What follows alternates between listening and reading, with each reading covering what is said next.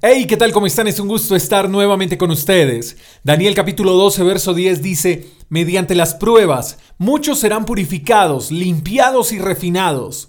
Sin embargo, los perversos seguirán en su perversidad y ninguno de ellos entenderá. Solo los sabios comprenderán lo que significa. Aunque las pruebas y las dificultades no son muy agradables, sí son necesarias porque éstas tienen la capacidad de formarnos en muchas áreas de nuestras vidas. Cualquiera que haya tenido que enfrentar o atravesar por dificultades puede decir que a pesar de lo duro que pudo haber sido el proceso, se aprendió algo.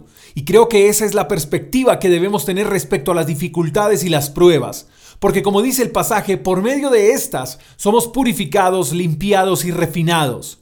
Cuando atravesamos por cualquier dificultad debemos sacar todo lo que tenemos, todo lo que somos, lo bueno y lo malo, lo agradable y lo feo, para que así podamos ser transformados, purificados, limpiados y refinados.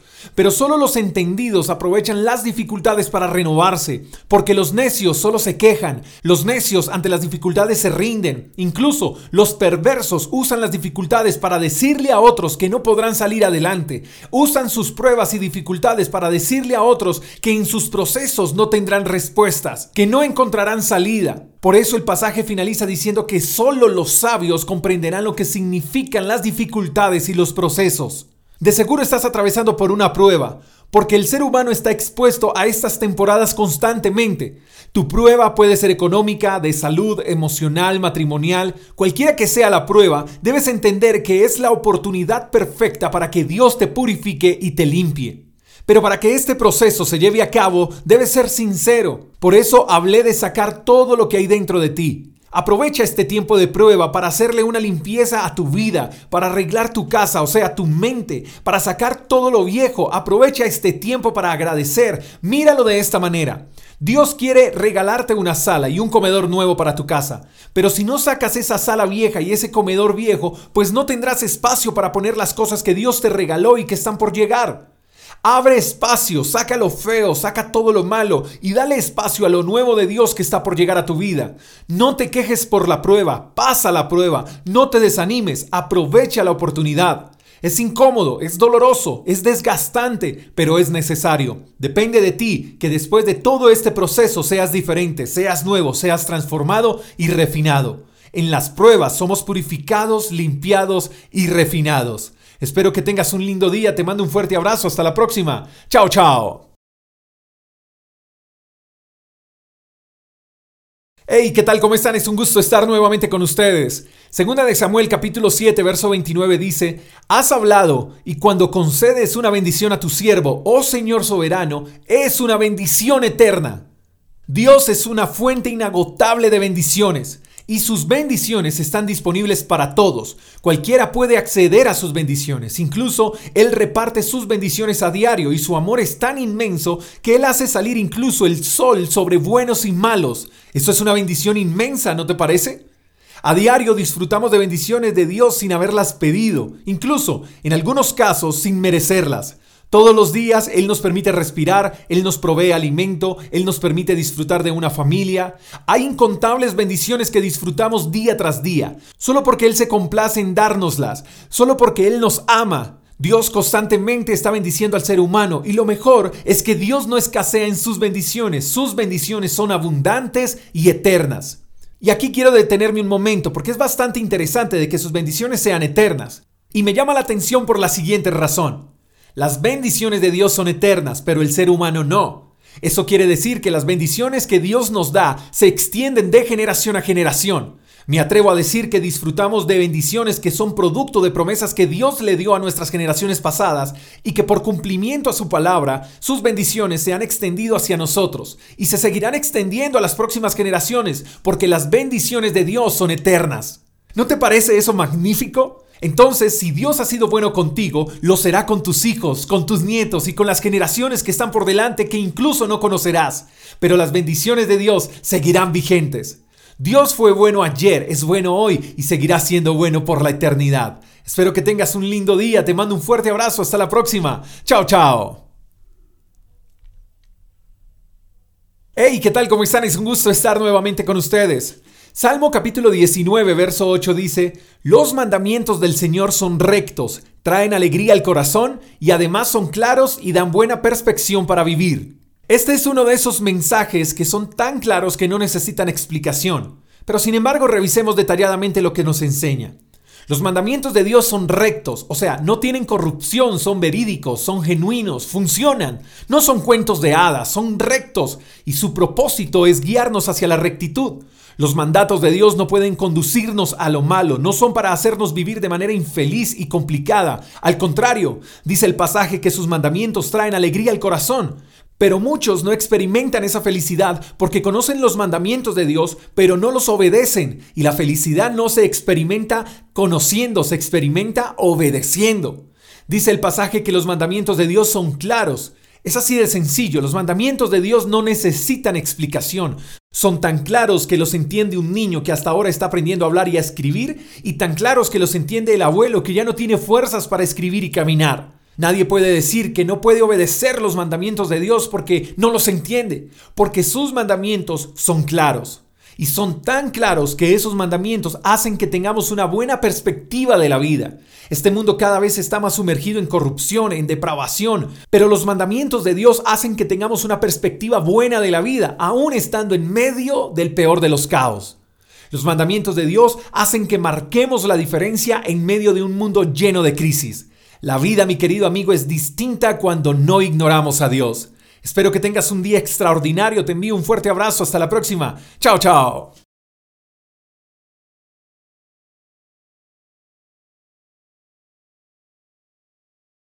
Hey, ¿qué tal? ¿Cómo están? Es un gusto estar nuevamente con ustedes. Proverbios capítulo 18, verso 24 dice, Hay quienes parecen amigos, pero se destruyen unos a otros. El amigo verdadero se mantiene más leal que un hermano. Lealtad es el sentimiento de respeto y fidelidad a los propios principios morales. Y creo que en ocasiones lindas amistades se desintegran precisamente por no saber el significado de la lealtad. Porque cuando sabemos qué es lealtad y el valor tan grande que tiene, amamos a nuestros amigos con un amor real. Los verdaderos amigos no se consiguen a la vuelta de la esquina. Una verdadera amistad se construye, se cultiva, se cuida, se valora. Los amigos no son solo para hacer planes los fines de semana o para que nos saquen de un aprieto de dinero. Los amigos son la familia que elegimos. Los amigos son para soñar con ellos, para hacer vida con ellos, construir con ellos, avanzar con ellos. Los amigos que se aman y que son leales son amigos incondicionales. Siempre están disponibles, se perdonan las faltas. Los verdaderos amigos son aquellos que no acolitan lo incorrecto, que no se vuelven cómplices de la injusticia, de la mentira, de la infidelidad. Los verdaderos amigos no callan la verdad, la dicen con el propósito de velar por la integridad de la otra persona. Un verdadero amigo, querido oyente, es aquel que con tal de ganar a su amigo muere al orgullo, pide perdón, reconoce su falta y restituye. Los verdaderos amigos no huyen, no juzgan, no señalan, no le dan cabida al chisme. Un verdadero amigo es aquel que ora por su hermano, es aquel que respeta a la esposa y los hijos de su amigo. Un verdadero amigo es aquel que prefiere morir antes que engañar o lastimar a su hermano. Un verdadero amigo es agradecido y siempre busca la manera de dignificar la vida de su compañero. Pero, si queremos tener buenos amigos, primero hay que mostrarse amigo. No podemos recibir algo de nuestros amigos si primero no lo hemos dado nosotros. Seamos esa clase de amigos que queremos tener. Y si tienes amigos con las características ya mencionadas, valóralos, regálales una llamada hoy y recuérdales lo especiales que son para ti y lo mucho que los amas. Recuérdales que estás ahí para ellos y que agradeces su presencia y apoyo cuando lo has necesitado. Los amigos son un regalo de Dios y tú eres uno de ellos. Te mando un fuerte abrazo, espero que tengas un lindo día. Hasta la próxima. Chao, chao.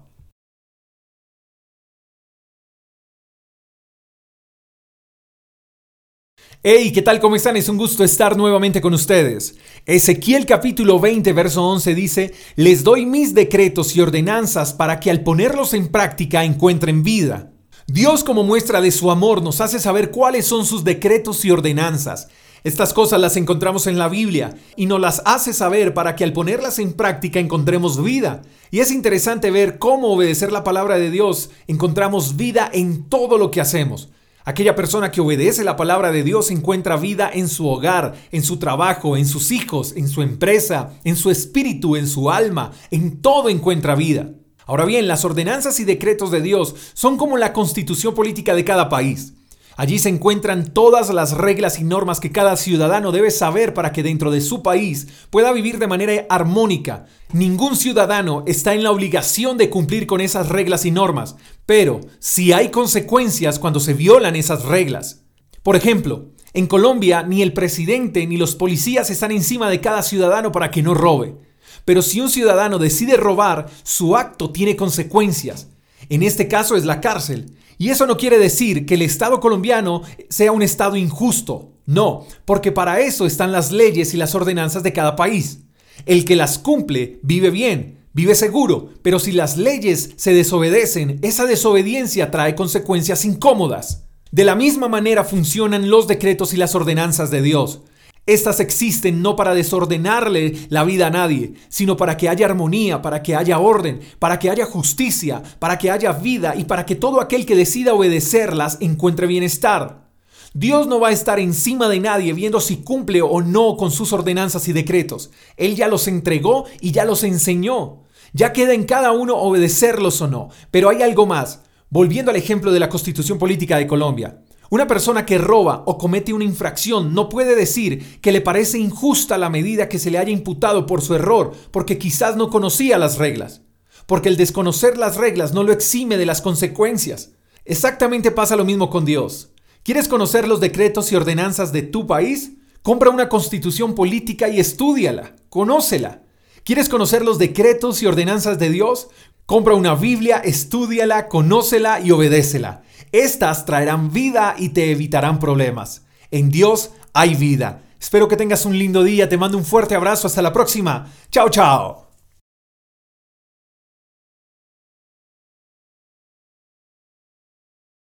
Hey, ¿qué tal? ¿Cómo están? Es un gusto estar nuevamente con ustedes. Mateo capítulo 6, versos 3 y 4 dicen, Cuando tú le des a alguien que pasa necesidad, que no sepa tu mano izquierda lo que hace tu derecha Entrega tu ayuda en privado y tu Padre, quien todo lo ve, te recompensará. Este pasaje nos deja claro que por esencia cada uno de nosotros deberíamos ser compasivos y generosos con los que pasan necesidad. Y espero que tú seas una persona compasiva y generosa con las necesidades de aquellas personas que están a tu alrededor. En el versículo 1 de Mateo 6 dice, tengan cuidado, no hagan sus buenas acciones en público para que los demás los admiren.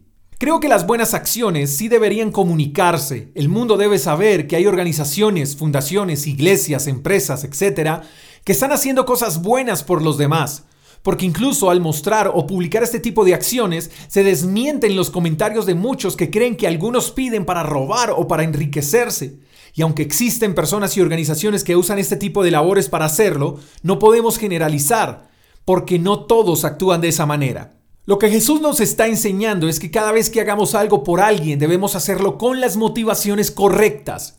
Sería incorrecto dar, hacer labores sociales, ser generosos con el fin de que nos vean, con el fin de obtener reconocimiento, con el fin de competir, con el fin de figurar. Cuando esas sean las motivaciones, Jesús dice, si eso es lo que buscas, entonces es mejor que eso que tu mano izquierda está dando no lo sepa tu mano derecha. Si tus intenciones son figurar, ganar likes, obtener aplausos y demás, es mejor que tu ayuda la entregues en privado. Pero sin importar la intención con la que vayamos a dar, Jesús nos invita a dar, porque de igual manera la ayuda es necesaria. Jesús no dice, si tus motivaciones son incorrectas, no des. No, Él dice, hazlo, pero en privado. Por eso al inicio expresé que la generosidad debería ser parte de nuestra esencia. El pasaje de Mateo termina diciendo que nuestra generosidad producirá una recompensa de Dios, pero solo está en nosotros si nuestra recompensa es lo que Dios tiene reservado para cada uno de nosotros, o los aplausos de la gente, los likes y los reconocimientos. El mundo necesita de nuestra generosidad. No dejemos de dar, seamos generosos siempre, pero hagámoslo con las motivaciones correctas, porque cuando se trata de generosidad, lo que menos importa es quién se lleva el título. Te mando un fuerte abrazo, espero que tengas un lindo día, hasta la próxima. Chao, chao. Hey, ¿qué tal? ¿Cómo están? Es un gusto estar nuevamente con ustedes. Lucas capítulo 5 versos 18 al 20 dicen, unos hombres llegaron cargando a un paralítico en una camilla. Trataron de llevarlo dentro a donde estaba Jesús, pero no pudieron acercarse a él debido a la multitud. Entonces subieron al techo y quitaron algunas tejas. Luego bajaron al enfermo en su camilla hasta ponerlo en medio de la multitud, justo frente a Jesús. Al ver la fe de ellos, Jesús le dijo al hombre, Joven, tus pecados son perdonados. Ponte de pie, toma tu camilla y vete a tu casa. Este relato nos revela el valor de una verdadera amistad. Aquí notamos cómo cuatro amigos buscaron la manera de que el paralítico llegara hasta donde estaba Jesús. Ellos sabían que su amigo necesitaba de Jesús. Ellos estaban convencidos de que lo que necesitaba su amigo era un encuentro con aquel Maestro soberano. Y fueron recursivos, porque al ver que había mucha gente, no se rindieron, sino que rompieron el techo de la casa donde se encontraba Jesús y bajaron a su amigo hasta ponerlo enfrente de él. Qué buenos amigos tenía este paralítico. Esos sí son verdaderos amigos. Y así deberían ser los nuestros, ¿sabías? Que el día que no tengamos fuerzas, el día que estemos en una camilla como aquel paralítico, sin fe y sin fuerzas para continuar, nos levanten, rompan el techo, o sea, superen obstáculos y nos acerquen a Jesús. ¿Tus amigos te acercan a Jesús? ¿O hacia dónde te están llevando cuando los necesitas? Hay algo aún más interesante, y es que aquel paralítico recibe el perdón de sus pecados y el milagro de su enfermedad por la fe de sus amigos, no por la fe de él, porque quizás ni fe tendría. ¿Qué tan importantes son los amigos? Porque ellos son provocadores de milagros. ¿Cuántos nos acercan a Jesús en momentos de crisis? Y aquí va otra pregunta contundente. ¿Qué clase de amigos somos? ¿Tenemos una fe tan sólida que provoca milagros en otros? ¿Acercamos a nuestros amigos a Jesús? ¿Levantamos a los paralíticos? Seamos buenos amigos, amemos a nuestros amigos, acerquémoslos a Jesús, provoquemos milagros, superemos obstáculos con tal de que ellos conozcan al buen maestro, al maestro que perdona y al maestro que sana. Las verdaderas amistades nos acercan a Dios. Espero que tengas un lindo día, te mando un fuerte abrazo, hasta la próxima. Chao, chao.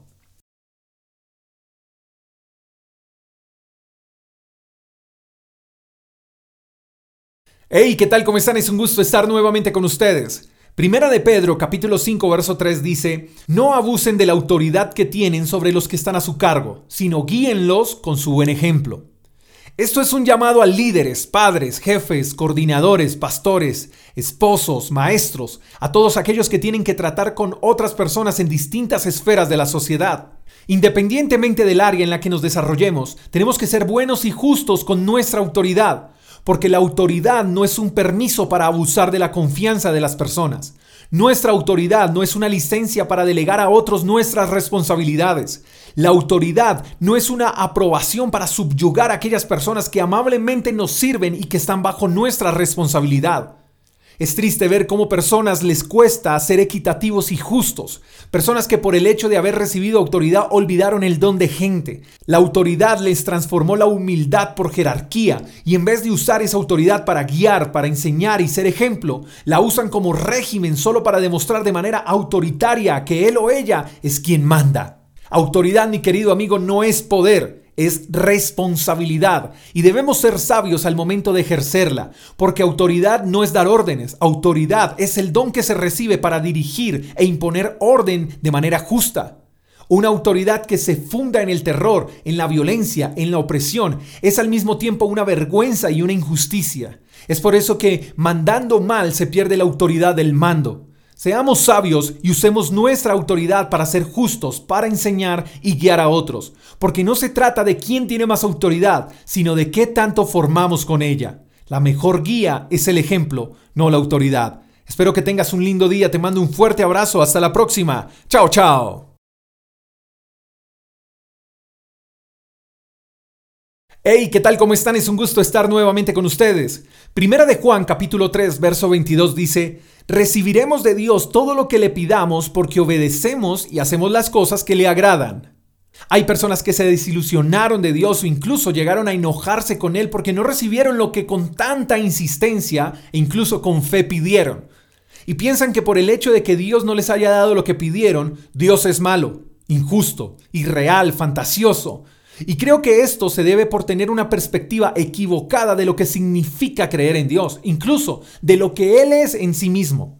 Lo primero que hay que entender es que Dios es nuestro Padre y tenemos que verlo a Él quizás como somos nosotros como padres o como son nuestros padres. Quiero expresarme desde el punto de los que somos padres.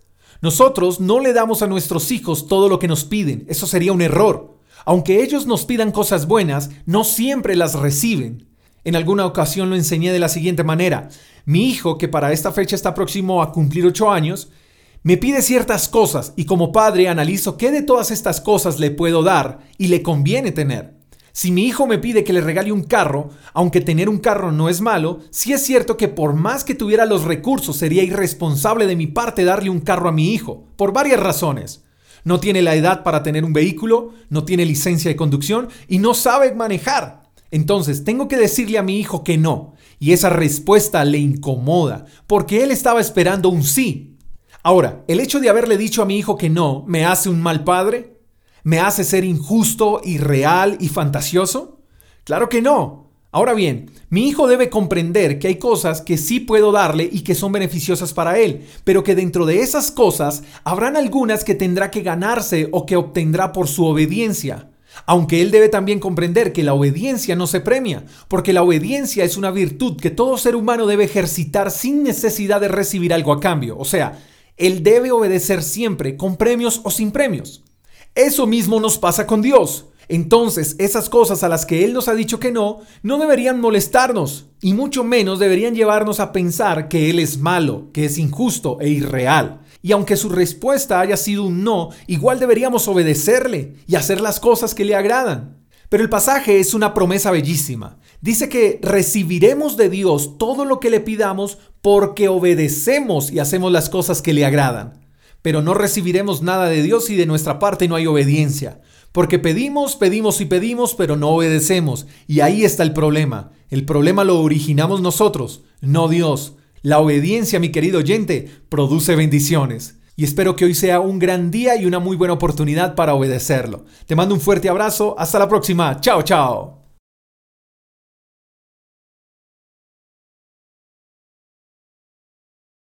Hey, ¿qué tal? ¿Cómo están? Es un gusto estar nuevamente con ustedes.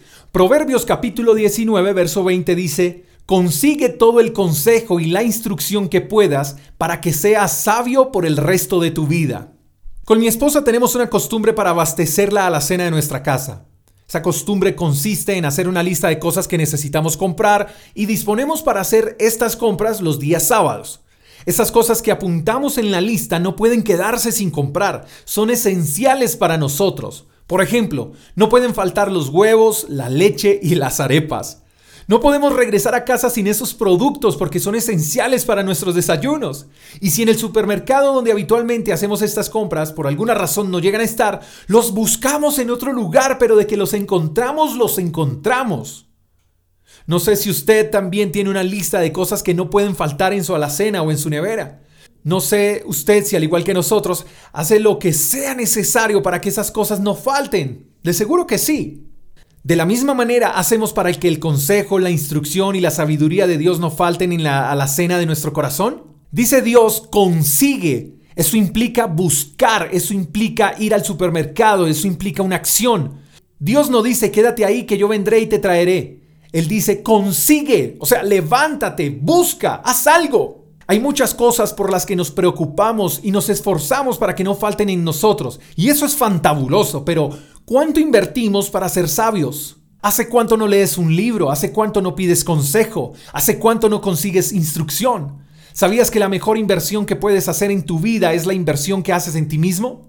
No seas de las personas que le pides a Dios bendiciones en abundancia, pero a la vez eres una persona que ni siquiera sabes principios básicos de administración. Tienes que invertir en ti, en sabiduría, en conocimiento. Dice Dios que el que necesite sabiduría puede pedirla a Él, el cual la va a dar en abundancia y sin reproche. Así que pídela, consíguela. Dios te la dará en la instrucción, en la acción de aprender. La falta de recursos, mi querido amigo, no puede ser un impedimento, porque hay muchos tutoriales en Internet, hay millones de videos en YouTube, hay cursos online gratuitos. Consigue todo el consejo y la instrucción que puedas para que seas sabio por el resto de tu vida.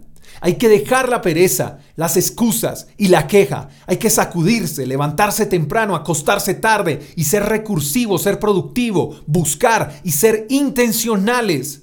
Dios da sabiduría a los que la buscan, no solo a los que la piden. La sabiduría cuesta. Sabiduría hay por montón. Consíguela, busca consejo y déjate instruir. Espero que tengas un lindo día. Te mando un fuerte abrazo. Hasta la próxima. Chao, chao.